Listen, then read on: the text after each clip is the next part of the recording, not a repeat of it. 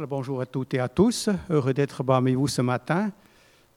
Excusez la petit, euh, petite limite physique, mais j'étais obligé, il y a dix jours, de demander à un chirurgien des pièces de rechange pour mon genou gauche. Là. Mais par la grâce de Dieu, on a encore dans ce pays la possibilité de se faire soigner. J'ai pensé ce matin à un texte particulier dans le, dans le prophète Ésaïe. Je pense qu'il va s'afficher, j'espère. Ben oui. J'ai toujours dit que la, la technique, c'est formidable quand ça marche. Tout à l'heure, Esther vous a parlé de cette possibilité de rendre grâce pour les petites choses. Je me suis dit, elle a parlé du soleil, je me suis dit, bah oui, mais le soleil, il n'y est pas toujours là non plus. Cette semaine, on a vécu le brouillard qui ne s'est pas levé, et euh, j'ai envié ceux qui étaient en hauteur, là, ou, qui voyaient au-dessus. Mais après, je me suis quand même fait la réflexion, est-ce qu'on jouirait autant du soleil s'il était là tout le temps? Alors que quand il nous manque, ça va nous inspirer à la reconnaissance d'autant plus quand il est présent. Sans parler que même sous le brouillard, on peut être heureux. Et en fait, ce matin, j'aimerais vous parler d'obstacles qui pourraient nous empêcher d'être heureux, même s'il y a des choses qui ne vont pas peut-être comme nous aurions aimé. Cette méditation de ce matin m'a été inspirée il y a quelques années par celle de, de Bob Gass. Pour ceux qui lisent la parole pour aujourd'hui, ce nom veut dire quelque chose. Bob Gass était un pasteur évangéliste absolument remarquable et qui un jour a, aidé, a voulu aider son ami qui était en train de créer une station radio en Angleterre, mais avec beaucoup de mal et de difficultés et d'obstacles. Alors il lui a proposé de lui fournir tous les jours une méditation qu'il pourrait passer à la radio. Et le miracle, en quelque sorte, s'est produit. La, station a non seulement survécu, mais elle est devenue une première euh, émetteur chrétien de Grande-Bretagne. Bob Cass est décédé il y a deux ans. Il était vraiment de mon époque, si vous voulez, d'autant plus qu'il est né le même mois de la même année. Mais ce n'est peut-être pas une raison suffisante pour vous inciter à lire la parole pour aujourd'hui, The Word for Today, qui a été dans la suite traduit dans une vingtaine de langues et lu par des millions de, gens qui ont profité de ces méditations. Donc, ce que, ce que j'ai lu là, il y a une douzaine d'années, il avait écrit euh, sur ce sujet. Donc, le passage que je vous ai mis, c'est le passage d'Ésaïe 43, le verset 18 et 19 je ne sais pas si j'ai la même traduction, ne pensez plus au passé, oui, je pense c'est la même, ne vous préoccupez plus de ce qui est derrière vous, car je vais faire du nouveau. On le voit déjà paraître, vous saurez bien le reconnaître.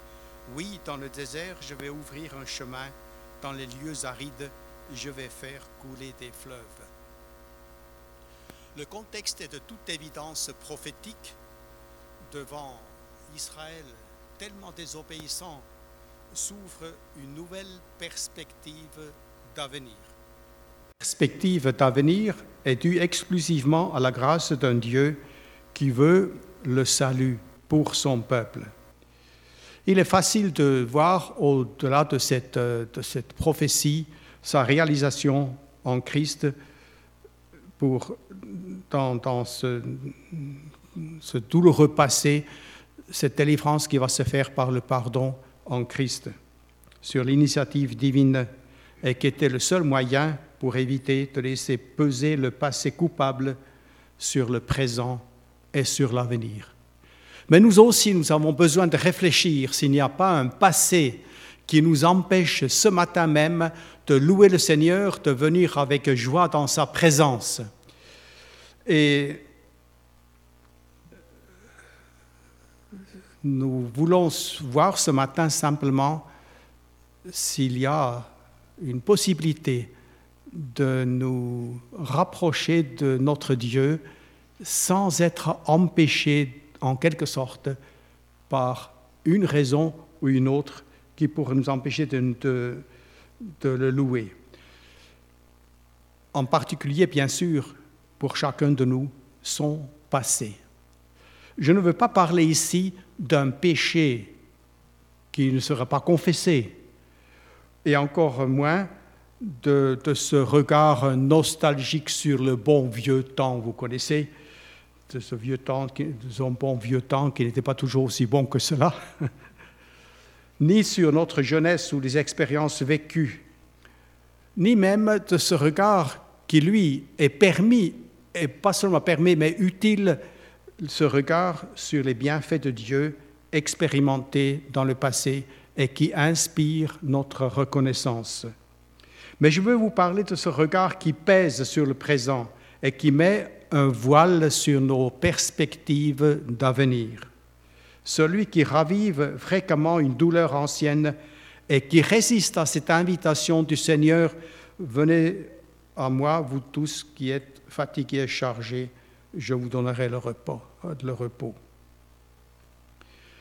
Voilà donc quatre sources possibles qui nous lient à un passé que Dieu nous a demandé d'oublier. Le premier concerne l'invitation à oublier ce que Dieu a pardonné. Vous rappelez bien ce verset que tout le monde devrait savoir par cœur, 1 Jean 1, 9, si nous confessons nos péchés, il est fidèle et juste pour nous les pardonner et de nous purifier de toute iniquité. Pardonner, purifier, c'est le cri de victoire de tout chrétien. Il ne peut pas dire non coupable, coupable mais pardonné. Et c'est un véritable cri de triomphe qui doit nous remplir toujours à nouveau. Et qui va le mettre en doute? Ce n'est pas Dieu. Donc, ce ne peut être que l'influence de l'ennemi, du diable, l'accusateur, celui qui a dit dès le départ, Dieu a-t-il réellement dit? Il nous appartient d'opposer une foi ferme à de telles accusations. Deux origines. C'est parfois nos sentiments qui parlent un langage contraire à celui de la foi et même de l'écriture. Or, s'il y a un secret, nous n'avons pas besoin de nous sentir pardonnés, mais de l'être. C'est donc une conception erronée de Dieu qui pourrait nous dire, oui, je veux bien, mais, mais, et ce mais est en trop. Là encore, c'est qui, qui cite, tu peux dire, mon père me dit m'avoir pardonné, mais chaque fois que je fais une bêtise, il me jette mes anciennes fautes à la figure. J'ai aussi connu une jeune dame dans, une église du, du passé qui me disait un jour, mon père n'arrête pas de critiquer mon mari. En fait, il n'a jamais été d'accord avec son mariage et il n'arrête pas de critiquer euh, mon mari. Je veux bien lui pardonner, mais il recommence. Et c'est vrai, ce n'est pas simple. Mais Dieu n'agit pas comme ça. Dans Ésaïe 43, juste un peu plus loin, dans le même chapitre que j'ai cité, il dit, C'est moi, moi seul, qui de moi-même efface tes transgressions, je ne me souviendrai plus de tes péchés. Et Bob Cass a commenté là la Cour suprême divine. Euh, je ne l'ai pas mis sur, la Cour suprême divine. t'a déclaré non coupable. C'est comme si vous sortiez donc d'une séance du tribunal où vous étiez accusé et le juge déclare après l'examen de votre situation non coupable. Alors, l'examen personnel s'impose pour chacun de nous. Ai-je des doutes sur le pardon de Dieu? Suis-je en train de porter un poids dont Jésus m'a déchargé à la croix de Golgotha? Ai-je cédé au mensonge du diable qui met en doute que Dieu, lui, a oublié? Suis-je totalement libéré de ce regard sur le passé? Ça me rappelle une petite histoire que l'évangéliste qui était à l'origine de ma conversion racontait quelquefois. Et il disait, un paysan marchait sur la route avec un gros sac sur le dos. Tout en marchant, il y a un, voisin qui vient avec son chariot, tiré par un cheval, et qui s'arrête à côté de lui et dit, mais monte, je t'amène. Le paysan, il dit, euh, merci, merci, c'est vraiment gentil, et il monte sur le chariot derrière, et il continue à rouler. Et au bout d'un moment, le, voisin qui l'a amené lui dit, mais pose ton, ton sac, parce qu'il avait gardé sur le dos. Et le paysan lui dit, oh, c'est bien gentil de me prendre, mais je ne vais pas encore t'embêter avec mon sac. Oui. Et peut-être que nous faisons quelquefois un peu pareil. Le Seigneur nous a délivrés, mais dans une certaine mesure, nous n'arriverons pas à nous débarrasser ce poids que nous avons pourtant dit d'avoir déposé. Donc, il se peut qu'il y ait des choses à oublier simplement parce que Dieu les a oubliées.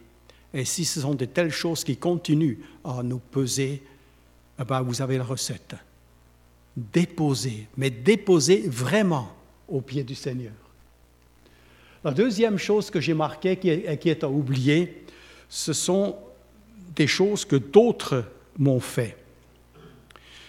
Si jamais vous lisez, mais là je suis encore en train de faire la pub, si vous lisez les méditations d'Alfred Kuhn, c'est le tout dernier livre qui vient de sortir après sa mort, d'ailleurs à l'occasion du centenaire de sa naissance, qui est sorti cette année, 360 histoires vraies, très édifiant. Nous le lisons euh, presque tous les jours.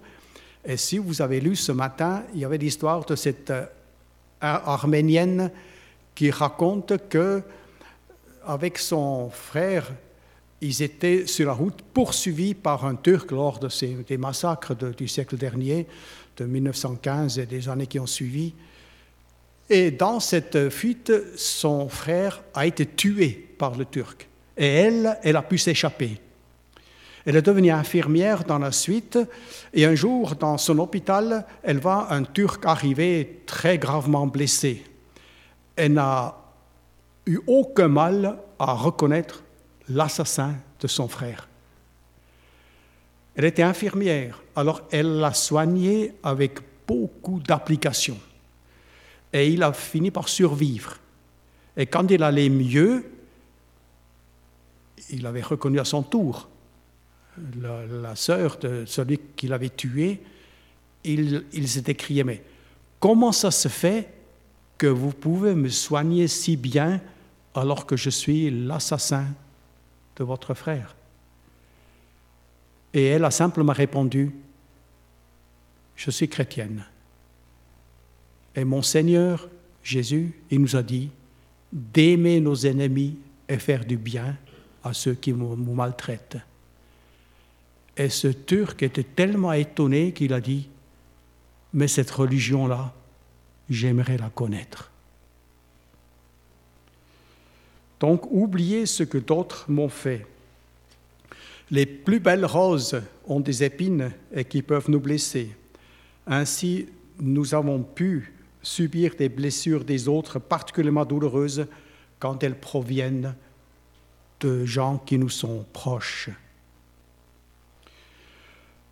Nous sommes alors invités de nous tourner vers Joseph dans l'Ancienne Alliance qui, comme vous le savez, adolescent, a été vendu comme esclave par jalousie par ses propres frères, plus tard mis en prison par son patron qui pourtant l'estimait pour son honnêteté, pour ses capacités de gestionnaire, mis en prison pour un crime qu'il n'avait pas commis. Qui l'aurait accusé s'il était, rempli d'amertume, déprimé ou dépressif, désespéré ou de ruminer, ruminer vengeance? Ce n'aurait été que naturel, ou je dirais que humain. Là encore, c'est Bob Cass qui disait, les gens peuvent vous blesser, mais personne ne peut vous détruire sans votre permission et votre collaboration. Ce n'est pas ce qu'ils vous font qui détermine votre sort, c'est plutôt le prochain pas que vous entreprenez.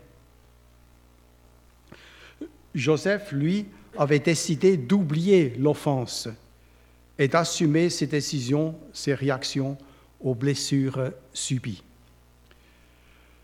Reprendre l'initiative ouvre la voie vers de nouvelles options, nous rend plus forts et nous permet d'être bénis. Ainsi, Joseph a utilisé ses dons assez spectaculaires de prophétie et de gestionnaire, même en prison déjà, en attendant son avenir glorieux. Il avait compris que Dieu a utilisé ses malheurs pour le préparer aux hautes responsabilités qu'on va lui confier et pour l'outil de délivrance qu'il deviendra pour ceux-mêmes qui l'ont offensé. Là encore, je vous demande cet examen personnel. Y a-t-il une racine d'amertume dans mon cœur, un refus de pardonner, un événement que je refuse d'oublier? Vous avez peut-être entendu comme moi des gens dire je pardonne, mais je n'oublie pas. Ce qui signifie très souvent je ne pardonne pas vraiment. Je veux bien passer l'éponge, mais ce n'est pas le pardon. Je n'oublie pas. Alors que Dieu dit d'oublier. Ai-je permis à une blessure passée d'influencer, peut-être inconsciemment, mon présent et m'empêcher d'être pleinement libre d'avancer avec joie et conviction vers un avenir que je sais entre les mains de Dieu La question se pose. Il y a encore une troisième façon, une troisième chose à oublier, cette fois-ci, c'est ce que j'ai fait à d'autres, non pas ce que j'ai subi, mais ce que j'ai fait. Nous sommes tous coupables d'une manière ou d'autre envers les autres. Nous n'avons peut-être pas passé le sida ou le Covid à quelqu'un, nous n'avons pas forcément tué un autre en état ivre au volant ou encore abandonné conjoint et enfant, mais nous avons laissé peut-être d'autres blessés sur notre route. Impossible aujourd'hui de réparer. Et les remords hantent nos nuits et nous empêchent de jouir de la paix du cœur que notre Seigneur veut nous accorder. Nous voulons, alors nous tourner vers l'apôtre Paul. Il a dit dans, les, dans Acte 22, dans son témoignage, J'ai persécuté jusqu'à la mort ceux qui suivaient le chemin du Seigneur. J'ai fait arrêter et jeter en prison des hommes et des femmes. C'est quelque chose qui a pesé lourd sur sa vie et sa conscience quand il est devenu chrétien, d'avoir agi si directement à l'opposé de la volonté du Seigneur. Il a dû se souvenir de ses enfants dont il a arraché les parents. Et quand il est devenu chrétien et apôtre, est-ce qu'il a peut-être rencontré des veuves ou orphelins qu'il était de sa faute? Peut-être. Et là encore, Bob Cass euh, a fait ce commentaire. Une décision cruciale s'imposait à lui. Soit il porte cette culpabilité jusqu'à s'en écrouler et faire de lui une épave droguée ou suicidaire, ou alors il roule cette dette sur les épaules plus larges que les siennes et capable de la porter et de s'en trouver libéré. C'est comme ça que l'apôtre a pu s'écrier, Malheureux homme que je suis, qui me délivrera de ce corps qui me voue à la mort? Et ajouter aussitôt, Grâce soit Dieu, à Dieu, grâce à Dieu par Jésus-Christ notre Seigneur, dans Romains 7. Ainsi libéré, il pourrait affirmer plus tard, en écrivant Timothée, moi qui auparavant étais un blasphémateur et un persécuteur et un oppresseur, mais j'ai obtenu miséricorde. Mais j'ai obtenu miséricorde. Ça n'a pas effacé le mal fait, mais ça a été pardonné aux yeux de Dieu et il a pu s'en trouver libéré. Et ce souvenir était pour lui certes douloureux, mais ce n'était plus une accusation que l'ennemi pouvait utiliser contre lui. Coupable, oui, mais pardonné, pardonné. Et cette miséricorde s'est donc manifestée par ce pardon, et avec lui, de la délivrance du fardeau, du souvenir et de toute accusation. C'est ce qui lui a permis ensuite d'avoir le ministère remarquable que nous connaissons. Et cette même miséricorde est pour vous, pour moi. Ce n'est pas une, autosuggestion psychologique euh, positive, mais un appui sur le pardon effectif obtenu par Jésus-Christ sur la croix, pour nous, pour moi. C'est pour ça que je peux m'écrire aussi, je rends grâce à Jésus-Christ, à Dieu par Jésus-Christ, notre Seigneur. Là encore, je vous demande un examen personnel. Une faute, un événement coupable, reste-t-il dans ma mémoire jusqu'à me causer une souffrance permanente parce que je doute du pardon effectif de Dieu, d'un pardon même possible? Suis-je conscient que cela affecte autant mon présent que mon regard sur l'avenir?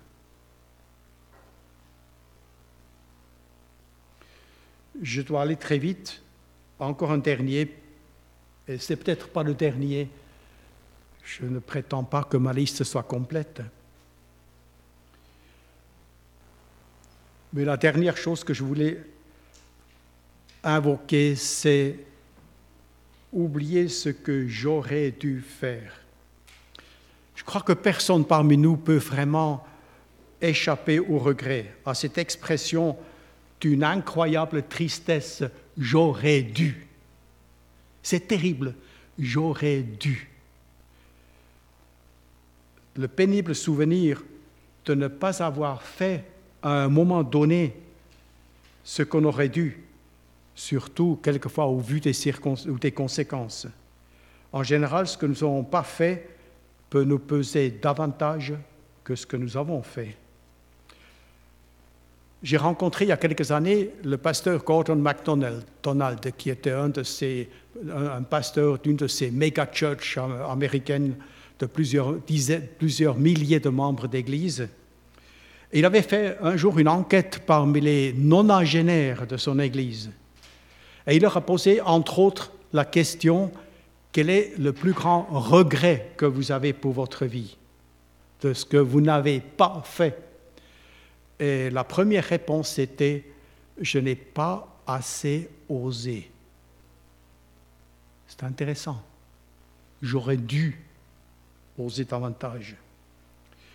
J'aurais dû. Oh, moi je me suis dit quelquefois aussi, j'aurais dû apprendre le piano, être plus ferme ou plus aimable dans l'éducation de mes enfants, mettre plus de grâce que de loi dans mes discours, dans mes actes. D'autres vont peut-être dire, j'aurais dû partir en mission, ou pire, j'aurais dû écouter ceux qui m'ont averti de telle ou telle liaison, de tel choix déterminant mon avenir. Ou encore, j'aurais dû aider, soigner, encourager, témoigner, intervenir devant l'injustice, et je ne l'ai pas fait par souci de mon confort personnel. Ou peut-être encore mes priorités matérielles me font-ils regretter des investissements ratés. Donc, beaucoup de j'aurais dû. Et voilà maintenant que c'est trop tard. La porte s'est fermée et ne s'ouvrira plus. Le regret est devenu inutile. Intervient alors la nécessité, en même temps une invitation, d'oublier. Et pourquoi oublier? Phrase importante, la même croix qui a annulé nos péchés de commission annule aussi nos péchés d'omission. Les péchés de commission, c'est ce que nous avons fait de mal. Et les péchés d'omission, c'est le bien que nous n'avons pas fait, que nous aurions dû faire. L'amour dont nous avons privé ceux qui étaient en face de nous. Le, manque de compréhension, d'empathie pour ceux qui étaient, que nous avons rencontrés. Mais là encore, c'est la confession et non les les, remords qui amènent le pardon de Dieu et qui nous libère de tout péché. Je vous ai cité le passage d'un Jean 1,9. Voilà donc le secret. Non, non, ce ne sont pas nos remords, nos regrets ou encore les souffrances du souvenir que nous nous infligeons nous-mêmes qui réparent ou corrigent nos omissions du passé, mais c'est le sang de Christ, mort aussi pour ces péchés-là, dans la mesure que nous les avons apportés à la croix. Douter du pardon de Dieu serait douter de l'efficacité, l'efficacité du sang de Christ. Et rappelons-nous, Jésus avait dit, si le Fils vous libère, vous êtes réellement libre. Donc, en conclusion, je résume simplement. Oubliez ce que Dieu a pardonné, oubliez ce que d'autres m'ont fait, oubliez ce que nous avons fait à d'autres, oubliez ce que j'aurais dû faire. Et le but est le même, dégager les arrières pour pouvoir nous consacrer ce qui est devant. J'ai peut-être oublié d'autres regards sur le passé qui font fonction d'empêchement euh, de nous réjouir aujourd'hui dans le Seigneur et d'avancer avec de nouveaux projets vers l'avant.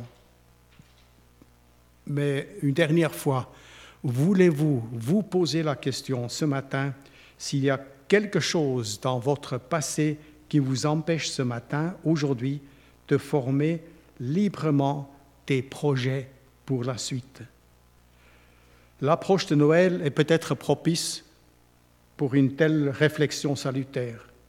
Noël nous rappelle que l'on ne peut pas dissocier la crèche de la croix et de la couronne. Les trois C, crèche, croix et couronne. On ne peut pas dissocier la crèche de la croix. Jésus est venu naître, et c'était un sujet de réjouissance, pour accomplir le salut sur la croix et pour nous réserver une couronne. C'est en tout cas ce qui nous attend. Que le Seigneur nous fasse la grâce simplement de pouvoir avancer avec joie et avec euh, courage dans les jours qui sont devant nous. Dieu connaît le cœur de chacun de nous ici présents. Il sait de quoi nous sommes faits. Et c'est avec une grande compassion qu'il voudrait nous rappeler que le prix qu'a payé Jésus-Christ est tout suffisant pour nous permettre de nous présenter devant lui et les uns devant les autres aussi avec euh, cette euh, formidable joie qui s'écrit pardonner. Pardonner à cause du sang de Christ. Que le Seigneur vous bénisse. Nous voulons prier. Je veux te rendre grâce, Seigneur, de ce que tu m'as permis un jour de découvrir que tu es Seigneur et Sauveur.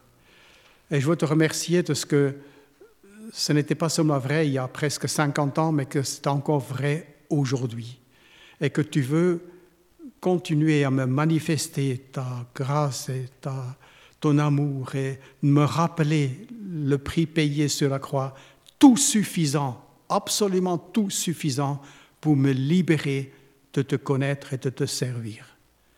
Merci de le faire pour chacun de nous ici présents et que ton nom soit invoqué sur nous. Merci pour les bénédictions que tu en réserves encore pour chacun. Donne-nous, Seigneur, cette grâce de pouvoir les saisir et de nous tenir vraiment dans cette attitude de recherche de ta volonté pour aujourd'hui et pour demain. Amen.